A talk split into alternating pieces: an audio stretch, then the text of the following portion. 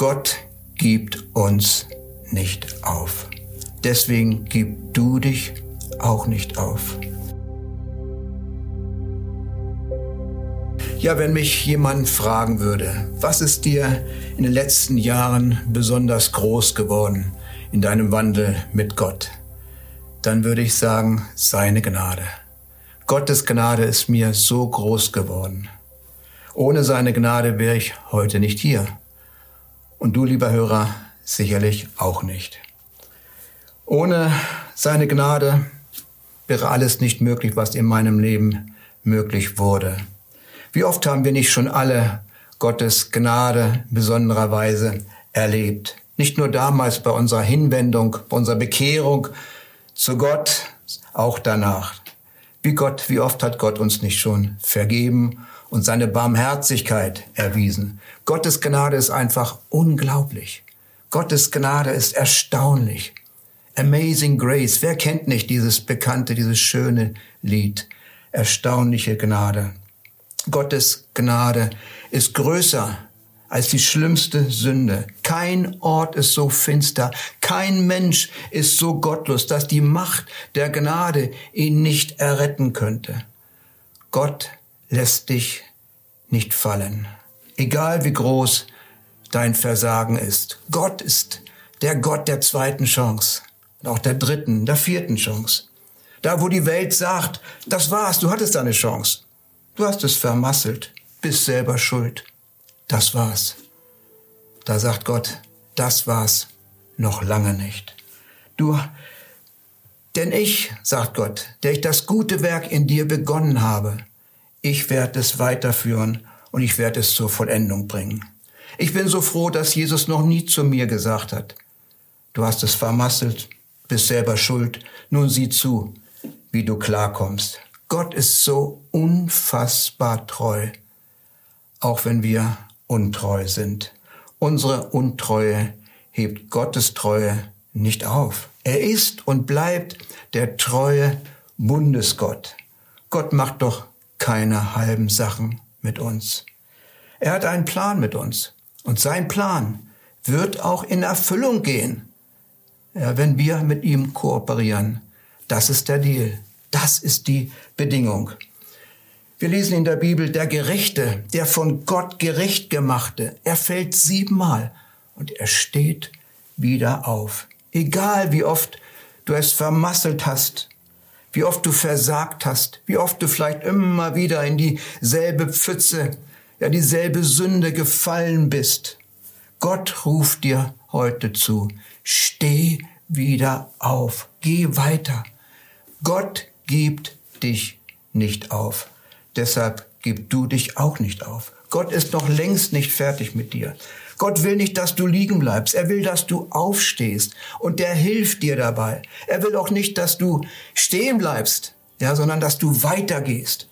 Wir haben noch einen Weg für uns. Es gibt noch so viel zu tun.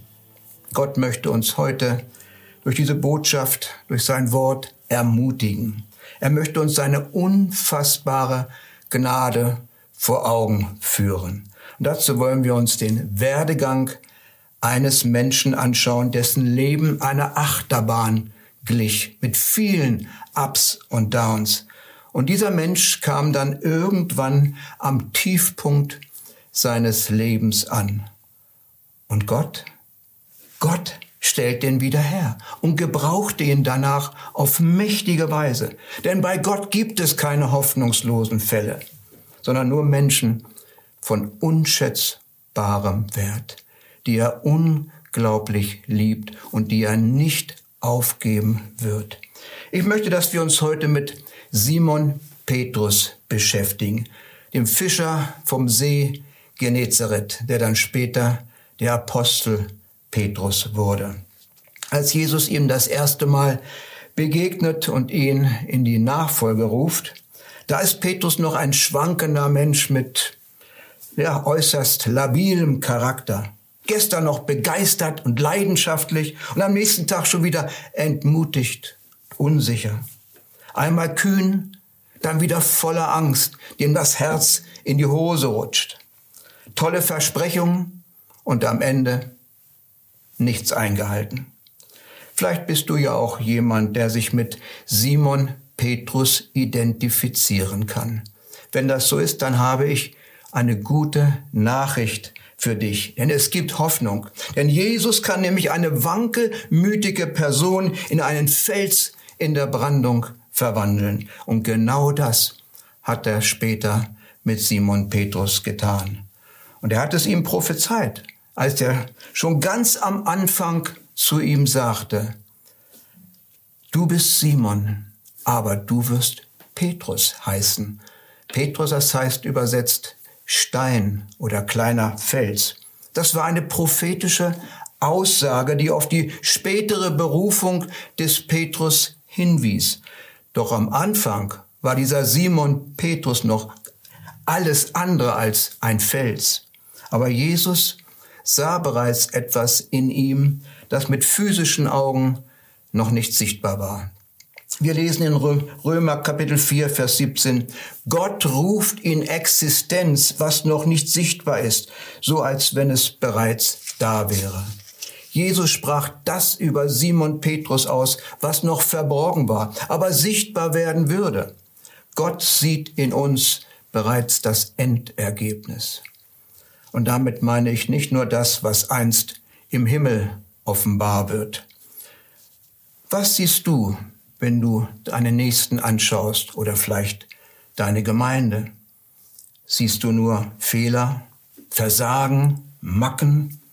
Du sagst nicht viel Hoffnung. Ach, hoffnungsloser Fall.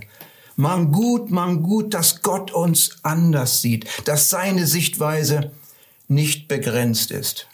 Denn was bei Menschen unmöglich ist, ist möglich bei Gott. Glaubst du das? Glaubst du an die reinigende Kraft des Blutes Jesu? Glaubst du an die verändernde Kraft des Heiligen Geistes? Glaubst du an die unglaubliche Gnade Gottes? Dann sollten wir uns angewöhnen, ja, unseren Nächsten, unseren Bruder und unsere Schwester mit den Augen Gottes zu sehen, als jemand von unschätzbarem Wert, mit dem Gott einen einzigartigen Plan hat dann würden wir nämlich gnädiger und barmherziger miteinander umgehen.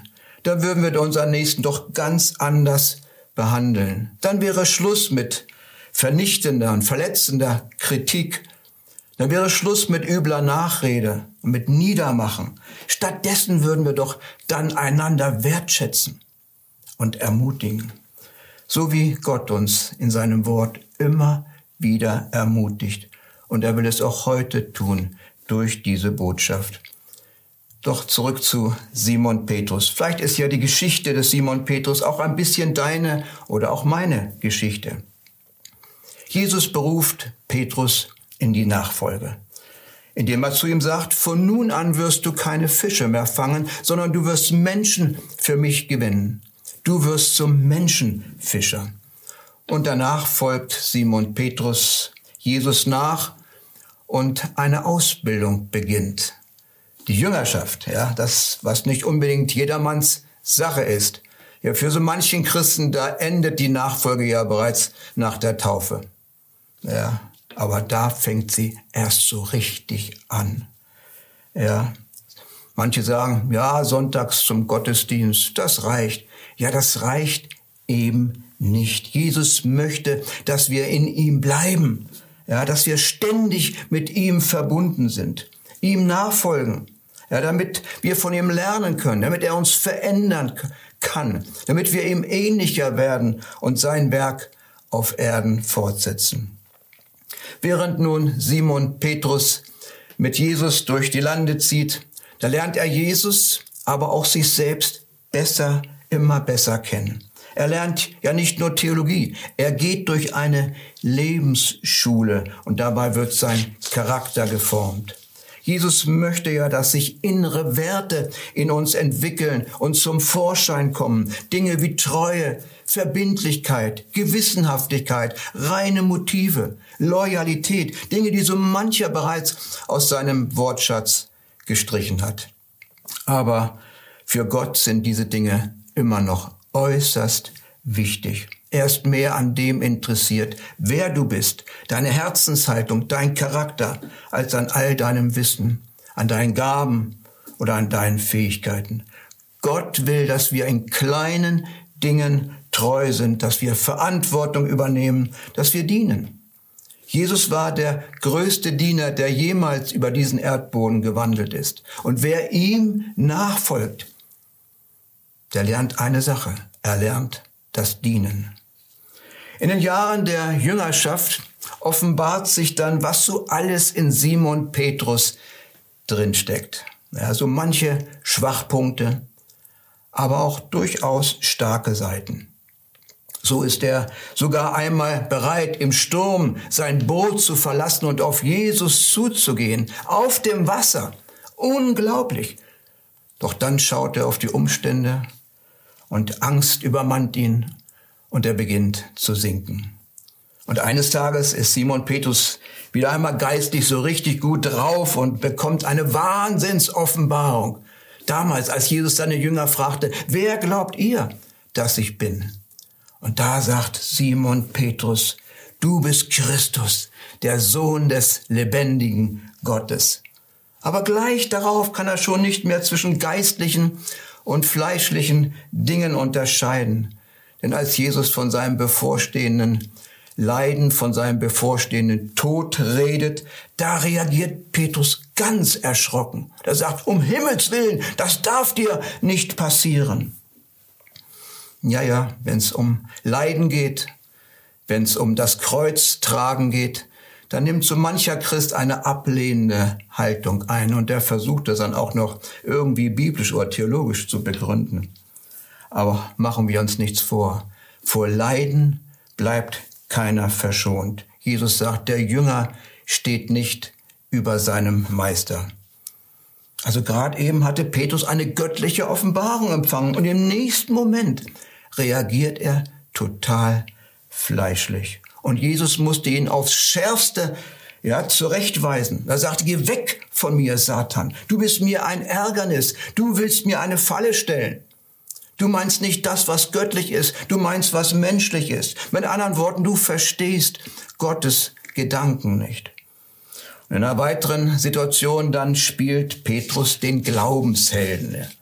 Denn kurz vor seiner Festnahme, da sagt ja Jesus zu seinen Jüngern, heute Nacht werdet ihr alle an mir zweifeln und ihr werdet wie Schafe auseinanderlaufen. Und was sagt Petrus? Vollmundig, das mag ja auf alle anderen zutreffen, aber nicht auf mich. Ich halte zu dir. Und Jesus sagt, na, komm mal runter. Wart's mal ab, ja. Ehe heute Nacht der Hahn kräht, wirst du dreimal behauptet haben, dass du mich nicht kennst. Und Petrus, was sagt er? Wie kannst du sowas von mir denken? Du kennst mich doch. Das würde ich doch niemals tun. Ich bin bereit für dich zu sterben. Ja, ja, ganz schön rumgetönt hat er, der Simon Petrus. Doch es kommt dann später genauso, wie es Jesus vorausgesagt hatte. Und nachdem Jesus verhaftet wurde, da haut Peter, Petrus später erst einmal ab, um seine eigene Haut zu retten. Und danach wird er von verschiedenen Leuten auf Jesus hin angesprochen. Und Petrus, was sagt er? Ich weiß gar nicht, wovon ihr redet. Ich kenne diesen Menschen, diesen Jesus überhaupt nicht. Dreimal verleugnet er Jesus. Einmal schwört er sogar mit einem Fluch, so als würde er sagen, Gott ist mein Zeuge, dass ich diesen Jesus nicht kenne. Und wenn das, was ich sage, nicht stimmt, dann soll ich verflucht sein. So ungefähr ist die Bedeutung im Urtext. Ungeheuerlich. Was ist denn da in Simon Petrus hineingefahren? Petrus ist nicht wiederzuerkennen. Gerade mal ein paar Stunden vorher hatte er gesagt, ich bin bereit für dich in den Tod zu gehen. Und dann ich schwöre bei Gott, ich kenne diesen Jesus nicht. Schlimmer geht's doch nicht. Tiefer kann man doch nicht fallen. Petrus vom Nachfolger Jesu zum Verleugner. Und danach kräht der Hahn. Und Petrus erinnert sich an Jesu Worte und er geht raus und er weint bitterlich. All das hat natürlich Folgen im Leben des Petrus. Und es ist anzunehmen, dass er in eine tiefe Krise gefallen ist. Selbstverdammnis vielleicht, Selbstmitleid, Depression. Wie sehr muss doch Petrus gelitten haben wegen seinem Versagen. Vielleicht haben wir ja auch schon einmal Ähnliches durchgemacht. Hoch und heilig etwas versprochen, vielleicht Menschen, vielleicht sogar Gott gegenüber und dann kläglich versagt. Petrus, wie es scheint, kann sein Versagen nicht überwinden. Er, der von Jesus zum Menschenfischer berufen worden war, der Fels genannt wurde, er hatte Jesus schmählich verlassen. Sein Versagen war doch unentschuldbar. So wird er gedacht haben, Jesus kann mich doch jetzt nicht mehr gebrauchen. Ich bin nutzlos, da ist doch keine Zukunft für mich im Dienst des Herrn. Ich kann mir vorstellen, dass Petrus an einem geistlichen Tiefpunkt angelangt war. Ja, er wollte sogar in sein altes Leben zurück. Und irgendwann sagt er ja, ich gehe fischen. Ich gehe zurück zu dem, was ich gewohnt bin, wo ich mich auskenne, da ist es sicherer. Simon Petrus, der Fischer, geht wieder fischen. Denn Jesus würde ihn wohl nie wieder als Menschenfischer gebrauchen können. Nicht nach diesem Vertrauensbruch. Er hatte doch auf der ganzen Linie versagt. Das war doch das Ende der Beziehung. Liebe Hörerin, lieber Hörer, kennst du ähnliche Krisenzeiten in deinem Leben, dann möchte ich dir eins sagen. Egal, was du verbockt hast, es hat Jesus in keiner Weise überrascht. Er kennt doch unser Herz. Ja. Er wusste doch bereits gestern, wie du dich heute verhalten wirst. Ja, er weiß doch bereits heute, was du morgen auch nur denken wirst. Jesus wusste, dass Petrus versagen würde, bevor das alles passierte. Er hat ja davor ihm zu ihm gesagt, Simon, Simon, der Teufel, ja, er wird euch sieben, er wird euch schütteln, aber ich habe für dich gebetet, dass du den Glauben nicht verlierst. Das ist interessant. Jesus hat nicht darum gebeten, da gebetet, dass Simon Petrus ihn nicht verleugnen würde, sondern dass er dadurch seinen Glauben nicht verliert. Wir alle werden immer wieder mal versagen. Aber das ist nicht das Schlimmste. Schlimmer wäre es, wenn wir dadurch unseren Glauben an Jesus verlieren würden. Jesus weiß doch alles schon vorher. Wir können ihn doch mit unserem Verhalten nicht überraschen. Doch er, er überrascht uns immer wieder mit seiner Geduld mit uns und mit seiner unglaublichen Gnade. Wo wären wir denn heute ohne ihn? Ohne seine Gnade. Ich jedenfalls wäre heute nicht hier.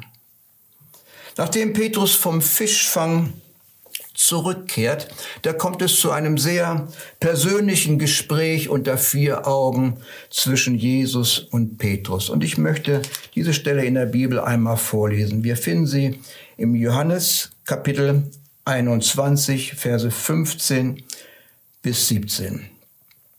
Als sie nun gefrühstückt hatten, also nach dem Fischfang, spricht Jesus zu Simon Petrus, Simon, Sohn des Jonas, liebst du mich mehr als diese? Er spricht zu ihm, ja Herr, du weißt, dass ich dich lieb habe. Er spricht zu ihm, weide meine Lämmer. Wiederum spricht er zum zweiten Mal zu ihm, Simon, Sohn des Jonas, liebst du mich? Er antwortete ihm, ja Herr, du weißt, dass ich dich lieb habe. Er spricht zu ihm, hüte meine Schafe. Und das dritte Mal fragt er ihn, Simon, Sohn des Jonas, hast du mich lieb?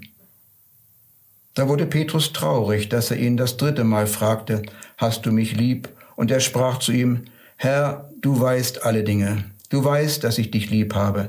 Und Jesus spricht zu ihm, weide meine Schafe. Das ist schon bemerkenswert. Statt einer Standpauke stellt Jesus dem Petrus dreimal die Frage, hast du mich lieb? Was für eine Frage, nachdem Petrus ihn doch dreimal verleugnet hatte. Wir hätten dem Petrus wahrscheinlich ganz andere Fragen gestellt. Aber Jesus wollte nur eins wissen. Simon, Sohn des Jonas, liebst du mich? Und Petrus antwortet dreimal, ja, ich liebe dich. Also was soll denn das? Wie kann er denn so etwas behaupten? Nun, die Worte, die im griechischen Text für lieben gebraucht werden, haben nicht immer dieselbe Bedeutung. Im Griechischen gibt es zumindest zwei Hauptverben, die im Deutschen mit lieben übersetzt werden. Das eine Verb ist schwächer als das andere. Das eine Verb ist agapao. Ja, da kommt das Wort agape vor. Agape Liebe. Ja, das andere Verb ist Filio.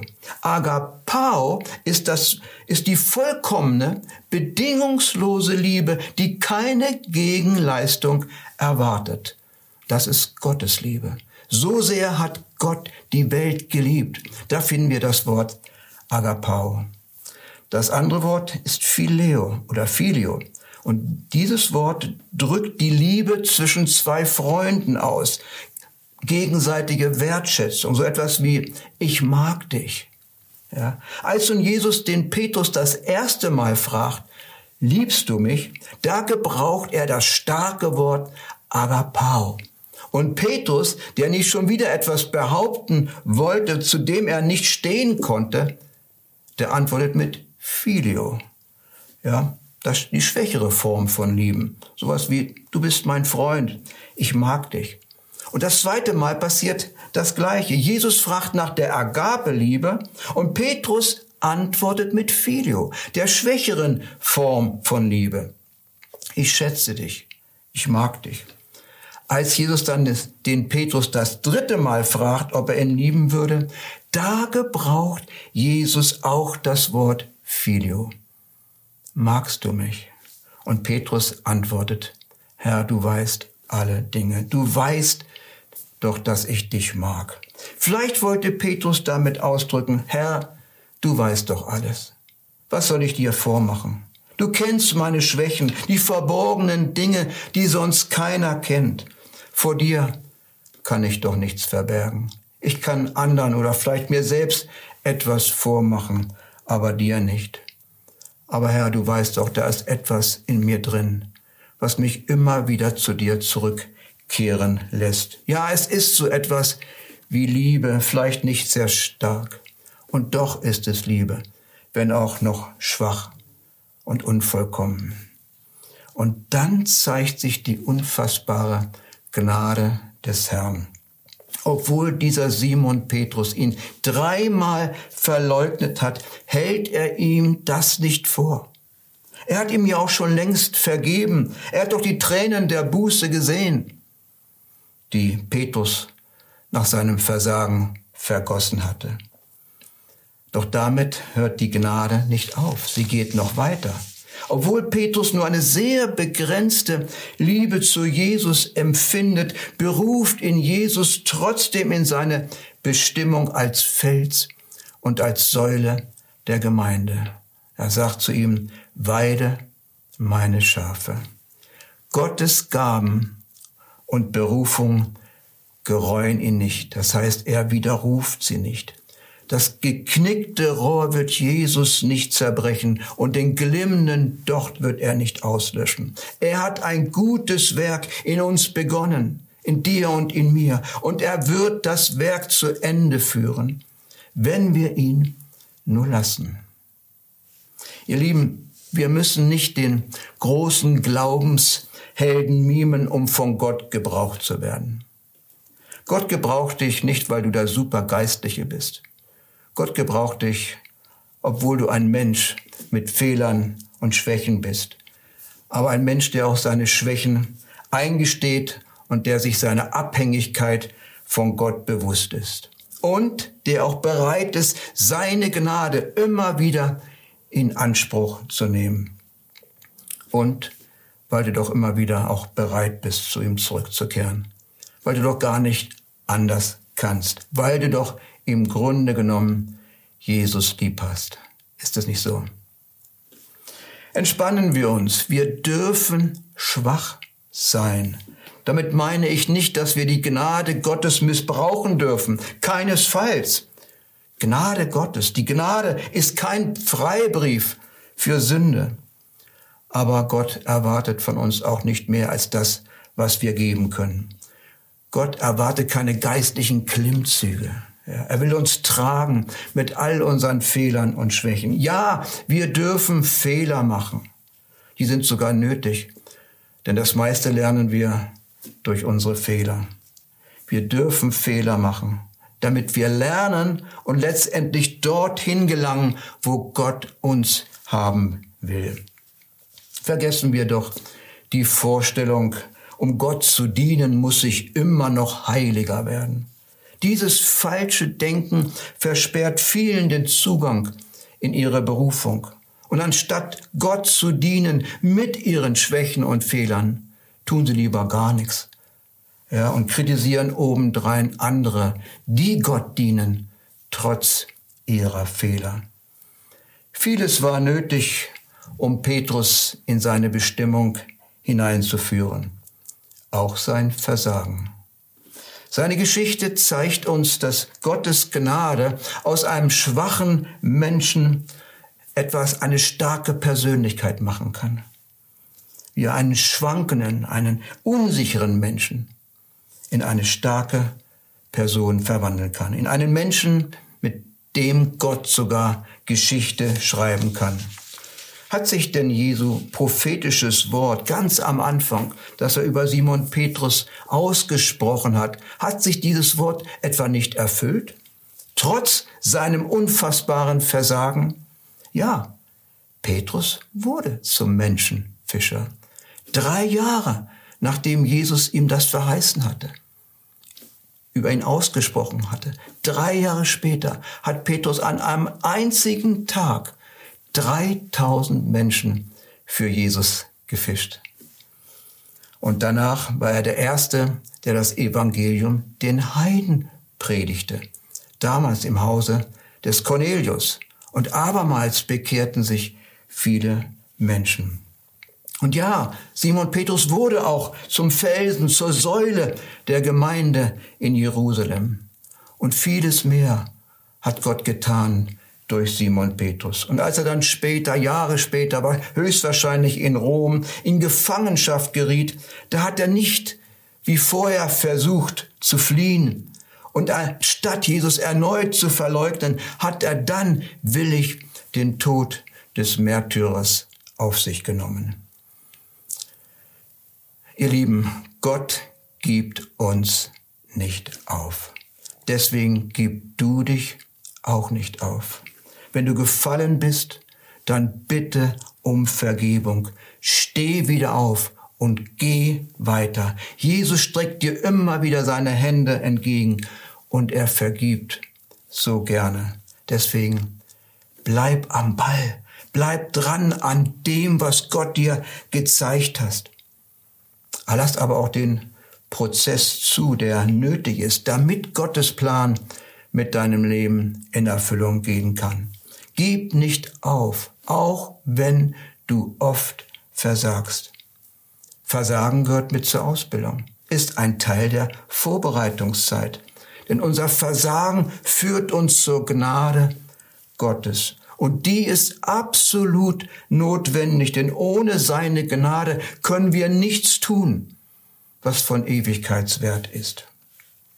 So lasst uns durch Gottes Gnade weitergehen, weiterarbeiten in dem Werk, zu dem Gott uns berufen hat. Und eines Tages werden wir rückblickend das sagen können, was einst der Apostel Paulus gesagt hat. In seinem Brief an die Korinther schrieb er, durch Gottes Gnade bin ich, was ich bin. Vielleicht ist ja da jemand, der diese Botschaft über YouTube verfolgt jemand, der die unglaubliche Gnade Gottes noch nie so richtig in Anspruch genommen hat und vielleicht sogar noch nicht einmal die Gnade zur Erlösung erfahren hat. Wenn das so ist, dann kann das heute deine Stunde sein. dann ist der Moment da, um zu Jesus zu kommen, um seine Gnade für einen Neuanfang zu empfangen und auch die Gnade für ein komplett neues Leben. Bitte Gott, bitte Gott um Vergebung für all dein Versagen, für all deine Schuld, dafür, dass du so lange ohne ihn gelebt hast. Und überlass ihm ab heute die Führung deines Lebens. Er ist der gute Hirte und er ist gnädig und barmherzig. Er ist langsam zum Zorn und er ist von großer Gnade und Treue.